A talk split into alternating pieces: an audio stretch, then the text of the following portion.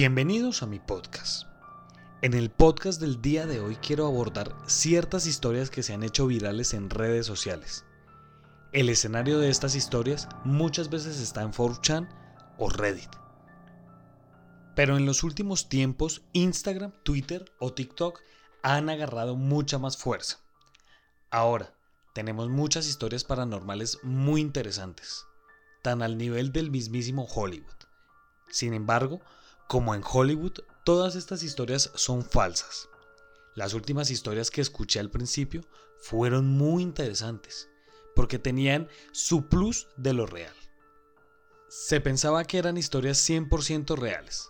Un ejemplo de ellas es la famosa historia de Carlos Name, o Carlos Name, un joven mexicano que lo atormentan en su casa desde cocodrilos que entran a su piscina hasta la visita inesperada de Jonathan Galindo, este joven últimamente ha visitado el Área 51 y dice que tiene cosas muy extrañas. Así que si usted no conoce la historia de este joven, vaya a su Instagram y allí se dará cuenta de todas las cosas que le pasan. También tenemos la famosa historia de Abiud Hernández. Esta se desarrolla en Instagram y en Facebook. Pero vuelvo y reitero, son historias falsas que por muy buenas que sean las historias, son historias como la de Hollywood. Lo mejor es que la cita de hoy es algo 100% real y está en Twitter. Ahora, ¿por qué aseguro la veracidad de estas historias? Simple. Estas historias son contadas por un médico cirujano real. Una persona que comparte con todos sus seguidores las travesías que le suceden día a día en su lugar de trabajo. Este señor no busca generar una historia viral tan solo para volverse famoso. Él hace de Twitter un diario personal que comparte con todos sus seguidores. Así que ajuste sus audífonos y sea bienvenido a estas historias increíbles, pero que son 100% reales.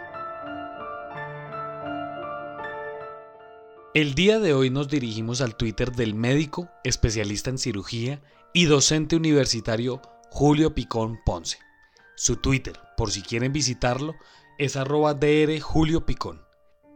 Y desde allí les voy a narrar tres historias que son totalmente fascinantes. Así que ajuste sus audífonos y acompáñeme a esta sala de urgencias donde ocurren cosas que usted no va a creer. Historia número 1. La camioneta paró y bajaron al paciente con dificultad. Luego lo acomodaron en una silla de ruedas y lo metieron rápidamente a la guardia. El paciente estaba visiblemente mal, en gasping, agonizando. La guardia explotaba, todo lleno, ninguna cama libre, ni siquiera una camilla. En mi desesperación, entraba y salía del shock room tratando de encontrar un milagro. Frustrado, ingreso al paciente a la sala 2 en su silla de ruedas. El hombre, de unos 60 años, me mira angustiado y suplicante. Sabía que se estaba muriendo y yo también lo sabía. Repentinamente se tira para atrás, relaja sus esfínteres y entra en paro. Ayudado por el personal de la guardia, acomodamos al paciente en el suelo y comenzamos con las maniobras de RCP. Ya sabía que no podía salir, pero seguía comprimiendo, transpirando y sucio por la materia fecal que toqué por descuido. El paciente falleció. Tenía muchas comorbilidades. Noto que la silla de ruedas tiene una impresión que dice PAMI y sospecho que el paciente era jubilado. Los familiares se retiraron acongojados, llevaron el certificado de defunción, pero dejaron la silla. La silla de ruedas del PAMI quedó en la guardia y comenzó a ser utilizada como cualquier otro recurso inventariado en el hospital. El primer hecho ocurrió una semana después. Un paciente aguardaba en el nebulizadero que pase toda su medicación. Juraba que alguien lo empujó. Del golpe ganó una herida superciliar y tres puntos de sutura. Se habrá dormido y se cayó, justificó la enfermera de turno. Otro día, un mucamo aseguró que la silla de ruedas se movió sola. Tuvo miedo y llevó la silla al depósito. Al día siguiente la silla volvió sola. Los camilleros se resistían al uso de la silla de ruedas del PAMI, como se le bautizó, pero en un ambiente asistencial saturado, cada tanto alguien la usaba. Un fin de semana, un paciente que había ingresado con dolor de pecho aguardaba sentado la interconsulta del cardiólogo. No parecía un síndrome coronario típico, pero igual se hizo la interconsulta. El cardiólogo lo halló sentado en la silla de ruedas, sin signos vitales y con los ojos abiertos. La silla de ruedas comenzó a generar miedo en el personal. Muchos ni siquiera querían tocarla. Se presionó a todas las jefaturas para que se diera de baja el insumo tenebroso. Algunos jefes calificaban dicho temor como infundado y supersticioso. Una tarde, una ambulancia se la llevó quién sabe para dónde. No volvimos a tener noticias de la silla de ruedas del PAMI. Historia número 2. El paciente ingresó por el sector del triage. Parecía un espantapájaros. Alto, flaco, con un sombrero, vestido de negro. Caminaba con cierta dificultad y venía acompañado por una mujer joven, probablemente su hija. Motivo de consulta, escupía gusanos. Hace cinco meses está así. ¿Parásitos? Pregunto. No, gusanos, como de moscas, doctor, responde la mujer. El paciente carraspea, se lleva la mano a la boca y expulsa una pequeña larva. No hay dudas, se trata de una miasis. Imagino un proceso bucal de mala evolución o una úlcera oncológica. Decido consultar con la cirujana de guardia. Fíjate, Andrea, este paciente tiene probablemente miasis. Tira larvas por la boca, pero no sé de dónde viene. El paciente fue llevado hasta el quirofanito donde lo examinó la cirujana. Recrazy tu paciente, me dice la doctora Andrea. No tiene ninguna lesión bucal. Escupe larvas, pero no sé de dónde. Para mí que tiene una bolsita de gusanos que se va colocando en la boca. La respuesta de la cirujana me deja perplejo. Intuyo que algo raro está sucediendo. Con la excusa de un laboratorio, alejo a la hija. Quedo solo con el paciente. Le interrogo nuevamente. Estos gusanos no son normales. No están en su boca. De algún lado están saliendo o usted se los coloca. Le recrimino esperando su confesión. El hombre levanta su mirada angustiada como vencida. Sé lo que me pasa, dice. Yo tenía una reliquia de mi santo. Me señala una cicatriz en la tetilla izquierda. Un san la muerte. Estaba hecho de hueso de criatura, para que sea más poderoso. Lo tenía debajo de mi piel. Me lo puse por protección porque yo era muy bravo y de mala vida. Hace cinco meses me lo saqué porque me hacía sufrir mucho, y como no cumplí la promesa de mi santo, ahora me está haciendo pagar mi traición.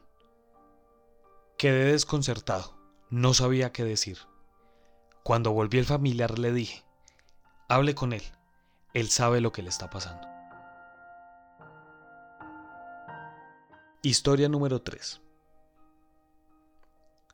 El auto ingresó velozmente a la zona de administración de la guardia bajaron a una paciente que se contorsionaba y gritaba desaforada. El entorno también se encontraba excitado, nervioso y demandante. Con esfuerzo sentaron a la paciente en una silla de plástico. La paciente resistía. Inclusive intentó morder a uno de los que la asistía. Está poseída, dijo un acompañante y desapareció rápidamente por la puerta de ingreso. Es un brote psicótico. Sentencio y le indico una vía para sedarla. La enfermera de turno, Inés, preparó el suero y el perfus. Cuando se acercó a la paciente, ésta se tranquilizó y le dijo con claridad, Tu hijo, el del medio, ahora es mi secretario. Inés se asustó, tiró el abocat y salió corriendo. La otra enfermera tomó la posta mientras un familiar desparramaba una bolsa. Aloperidol, apina o lazapina. Pásale una de acepan en botudo, indiqué. La paciente se fue tranquilizando y se quedó dormida en la silla. Inés sollozaba en el baño. ¿Qué te pasa? No le des bolilla a lo que te dijo esa loca. Lo que pasa, doctor, es que mi hijo, el del medio, se suicidó. ¿Cuándo? Hace 10 años, me respondió. Bueno, no pasa nada. Tiro un bolazo. Otro auto se estacionó en la guardia. Bajó un hombre vestido con un saco. Es el pastor, dijo un familiar. Nos retiramos mientras escuchamos un coro de oraciones y clamores, cada tanto el silencio. De golpe, otra catarata verborrágica de deprecaciones. Veinte minutos después, se retiró el religioso acompañado de dos mujeres. Doctor, ya está bien, la vamos a llevar, me informa un familiar. Indico el retiro de la vía y le pido una interconsulta con salud mental. La llevaron en el mismo auto que vino. Una enfermera, fastidiada, llama al personal de limpieza. La paciente se había orinado en la silla, dejando un charco amarillo y fétido. También dejó huellas de ambas manos impregnadas con sangre sobre la silla blanca de plástico. Gracias por pasar por mi podcast. Si usted quiere ser parte de esta comunidad y saber todo lo que pasa en este canal, síganos en Instagram como arroba Colombia Paranormal Podcast. Y estaremos en Twitch desde enero como arroba Colombia Paranormal 01. Muchas gracias por pasar por mi podcast. Nos estaremos encontrando en otro caso misterioso de la Colombia Paranormal.